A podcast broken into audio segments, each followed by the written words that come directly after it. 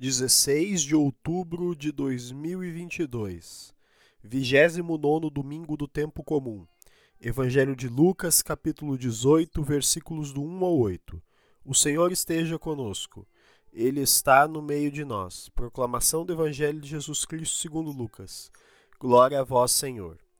Naquele tempo, Jesus contou aos discípulos uma parábola, para mostrar-lhes a necessidade de rezar sempre e nunca desistir, dizendo: numa cidade havia um juiz que não temia a Deus e não respeitava homem algum. Na mesma cidade havia uma viúva, que vinha à procura do juiz, pedindo: Faze-me justiça contra meu adversário. Durante muito tempo, o juiz se recusou. Por fim, ele pensou: Eu não temo a Deus e não respeito homem algum, mas esta viúva já está me aborrecendo. Vou fazer-lhe justiça para que ela não venha agredir-me.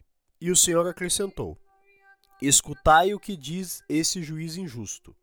E Deus não fará justiça aos escolhidos que dia e noite gritam por ele? Será que vai fazê-los esperar? Eu vos digo que Deus lhe fará justiça bem depressa.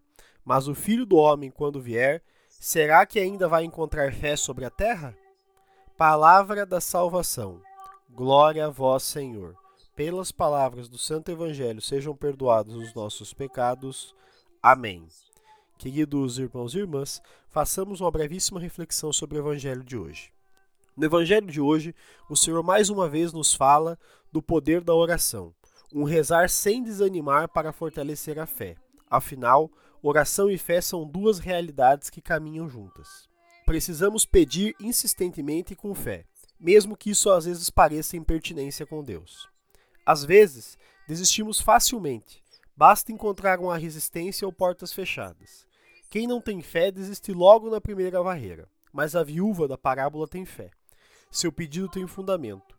Ela quer justiça, ela acredita na justiça, e isso a faz lutar pelos seus direitos. O evangelho encerra mostrando que o juiz, que não temia a Deus, acabou por atender a viúva pela sua insistência.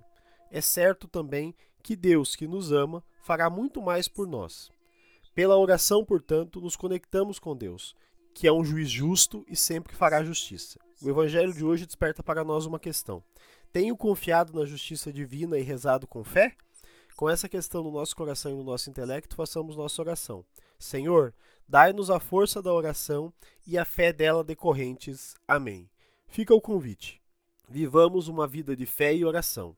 Louvado seja nosso Senhor Jesus Cristo, para sempre seja louvado.